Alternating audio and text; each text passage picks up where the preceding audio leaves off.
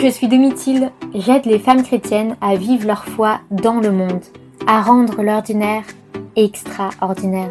Si tu cherches à t'émerveiller, à t'inspirer, à te nourrir dans une ambiance joyeuse et bienveillante, tu es au bon endroit. Avant de commencer l'épisode du jour, prions ensemble au nom du Père et du Fils et du Saint-Esprit. Amen. Seigneur, envoie ton Esprit Saint sur chacune de nous, ici et maintenant. Rends nos cœurs disponibles à recevoir ce qu'il y a à recevoir. Ne permets pas que nous entendions ce qu'il n'y a pas à entendre. Amen. Le dernier mais pas le premier. Le dernier amour mais pas le premier amour. À l'heure où j'enregistre ce podcast, je suis à J-90 de mon mariage. Cette période de fiançailles m'aura permis quelques prises de conscience que je voulais partager avec toi. D'ailleurs, si tu as fait l'expérience de cette période de fiançailles, écris-moi pour euh, me raconter ces prises de conscience. On s'enrichit toujours des expériences des autres. Je serais très heureuse de te lire. J'ai pris conscience que mon fiancé n'était pas mon premier amour, mais qu'il sera le dernier. C'est assez vertigineux de prendre conscience que tu renonces à ressentir le sentiment amoureux et tout ce qui va avec, la légèreté, l'insouciance, le bonheur d'être sur ce petit nuage, de se sentir importante, aimée, valorisée, merveilleuse. Par conséquent, je prends soin de savourer les sentiments présents, car je sais qu'ils vont évoluer, je ne sais pas encore quel goût ils auront, mais je sais que demain sera extraordinaire, mais sera différent d'aujourd'hui. Il s'agit d'être créative.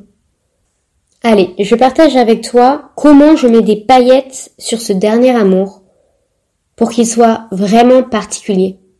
Je compte chaque date depuis notre première rencontre et nous avons décidé de vivre chaque rencontre, chaque retrouvaille comme un date. Un cadeau qui nous est fait. Et nous allons compter jusqu'à notre mariage.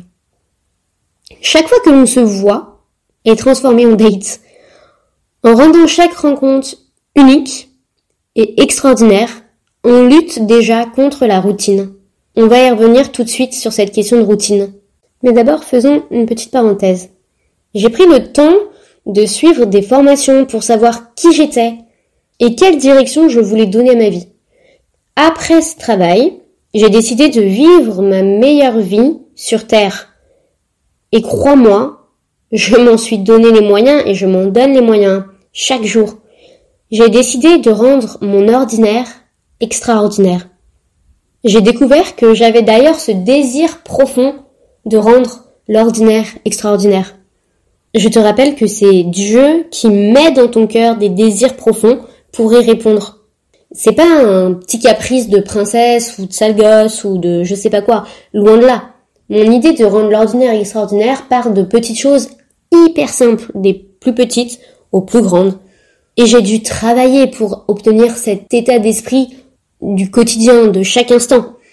En revanche, le Seigneur a répondu à ce désir profond en me donnant comme futur époux un homme qui adhère à 3000% à cette philosophie de vie. Je profitais déjà à fond de cette philosophie de vie et maintenant à deux, mais c'est encore plus puissant de rendre l'ordinaire extraordinaire.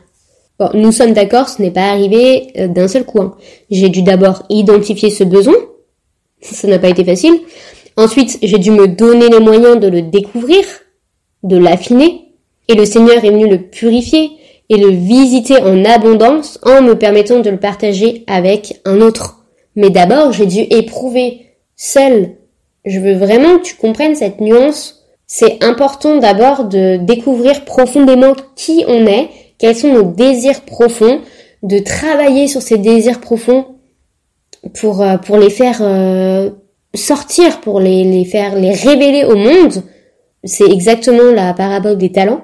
Et après, de pouvoir partager ça à deux. Et souviens-toi que si tu es prête à te mettre à l'école et à l'écoute de Dieu, mais Dieu te donnera en abondance. Et je suis persuadée qu'un couple qui partage la foi et qui met Dieu à la première place dans sa vie personnelle et dans son couple, protège son couple des tempêtes de la vie. Et le couple va agir non pas l'un contre l'autre, mais l'un avec l'autre. Parlons de certaines menaces qui pèsent sur le mariage. Il y a la routine. La créativité sera une aide précieuse pour lutter contre la routine. Aujourd'hui, avec les différents réseaux sociaux, nous avons une mine d'inspiration pour casser la routine. C'est vraiment super. La routine est une porte ouverte à deux autres situations dramatiques. Je voulais te parler du désamour et de l'infidélité. D'abord, le désamour. Qu'est-ce qu'on appelle le désamour? Le désamour, en fait, c'est l'idée de se réveiller et on constate qu'on ne s'aime plus et qu'on devrait se séparer. On ne sait pas comment, c'est un peu comme si ça nous tombait dessus. On ne sait pas comment c'est venu, comment ça nous, ça, nous tombe dessus. C'est ce qu'on appelle le désamour.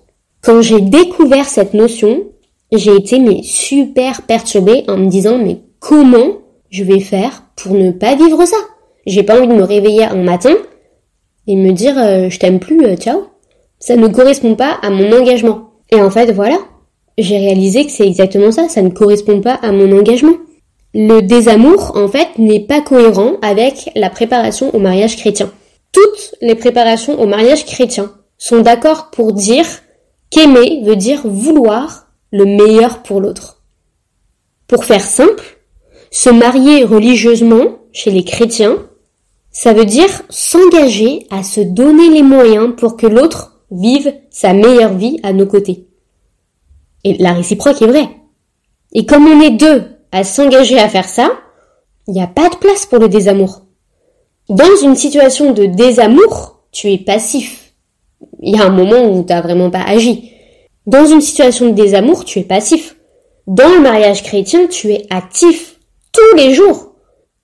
Tu es actif un jour à la fois. Quand tu t'engages à ce que l'autre vit sa meilleure vie, il a pas de place pour la routine. Bon, il a plus qu'à vivre un jour à la fois et mettre un maximum de paillettes.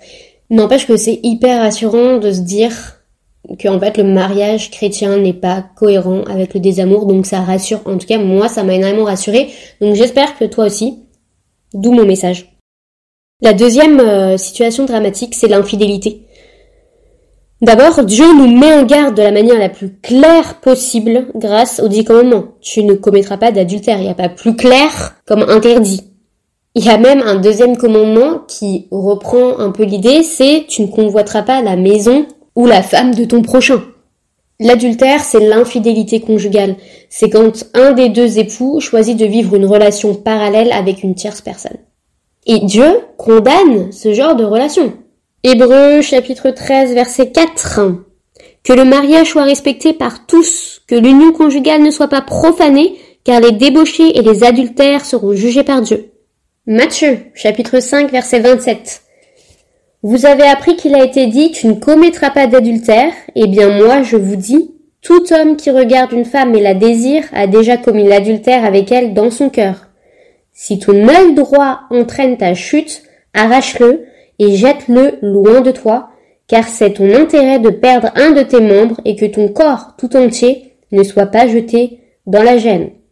Et si ta main droite entraîne ta chute, coupe-la et jette-la loin de toi, car c'est ton intérêt de perdre un de tes membres et que ton corps tout entier ne s'en aille pas dans la gêne. Alors pourquoi certains tombent dans l'infidélité?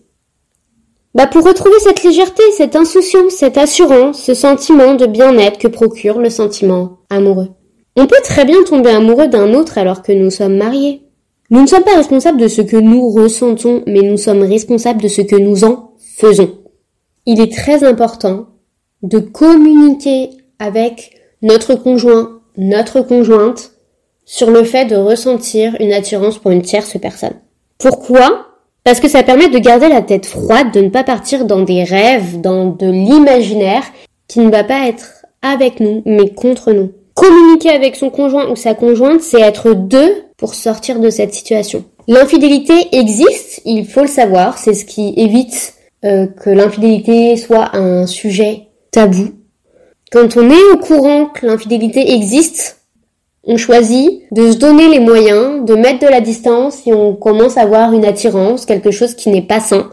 On est capable de se dire attention, ça peut devenir de l'infidélité, je me protège, je protège mon couple et je mets de la distance. C'est éviter aussi de se mettre dans des situations ambiguës. Tu as toujours le choix de renoncer à une tierce personne. Il y a un moment où c'est toi qui décides de commettre l'irréparable. Que ce soit toi ou ton conjoint. Ou même que tu sois la tierce personne. Petite confidence entre nous. Je me suis retrouvée dans cette configuration. J'étais la tierce personne et j'ai assez vite compris dans cette histoire que je serais la tierce personne. Et pour moi, c'était mais impensable. C'était impensable d'être la tierce personne, mais c'était impensable de me retrouver dans cette situation. Je serais dans une histoire la seule et l'unique. Je ne partage pas. Et en plus, je ne permettrai pas à un couple de souffrir, d'être blessé à cause d'une tierce personne qui serait moi. Et je pense que honnêtement, si ces tierces personnes arrêtaient de se mentir elles-mêmes, je pense que personne se contente d'être la troisième roue du carrosse. Je pense qu'il faut arrêter. J'ai coupé les liens avant même que cette histoire commence. Et sache qu'un homme qui te trompe une fois recommencera. Et là encore, je te parle d'expérience. Et si j'ai vécu cette expérience, c'est pour t'en parler et pour être vraiment légitime de parler de ce que je connais parce que c'est ma philosophie de vie. Je ne parle pas de ce que je ne connais pas. Et en l'occurrence, je te parle de mon expérience. L'infidélité existe et il faut le savoir, il faut en parler et être vigilant. C'est le dernier amour, mais pas le premier amour. Et tes expériences passées sont importantes, ne les renie pas. Elles te permettent de savoir ce que tu veux dans une relation et surtout ce que tu ne veux pas. Tes relations passées ont laissé des traces en toi. Ce sont ces relations qui font que tu peux avoir du mal à faire confiance. Ou au contraire que tu vas avoir besoin qu'on te fasse confiance. Que tu vas avoir besoin de communiquer. Que tu vas avoir besoin de telle ou telle chose, de tel ou tel comportement parce que tu as été trahi avant, parce que tu es avec quelqu'un de jaloux ou euh, d'étouffant.